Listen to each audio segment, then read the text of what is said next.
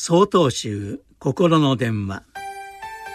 今週は「今自分が行う」と題して秋田県龍岩寺安倍修道さんのお話です。残暑厳しいこの季節になると中学生だった頃のことを思い出します。とにかく夏休みは遊ぶことに夢中でした。いつしか月末になって手つかずの宿題に取り掛からなければいけない時期になります。しかし一向に体が机に向きません。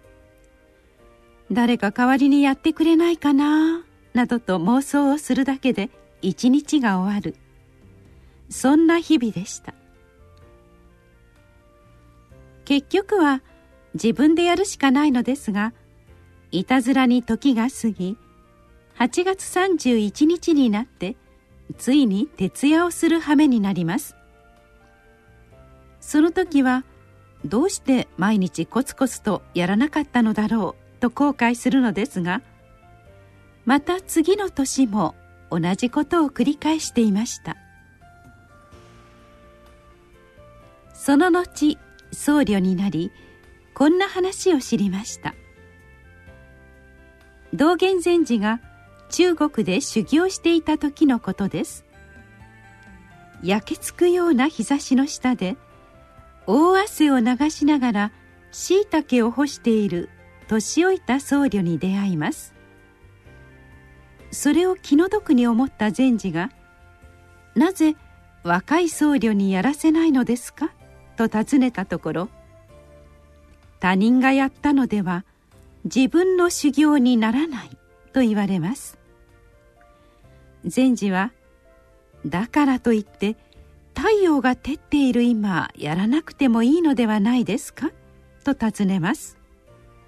すると「今やらなくていつやるのか」と言われたのでした。この話を知ってから8月には決まって中学時代の夏休みを戒めとして今の自分を振り返ることにしています。するとやはりまだまだ大変なことは後回しにしたり他人任せにしていることがあると気がつきます。今自分がやるべきことは目の前にあるのです。それをしっかりと積み重ねていくことが自分のためになるのです。後悔先に立たず。まだまだ暑い日が続きますがその日その時を惜しんでしっかりと行じていきたいと思います。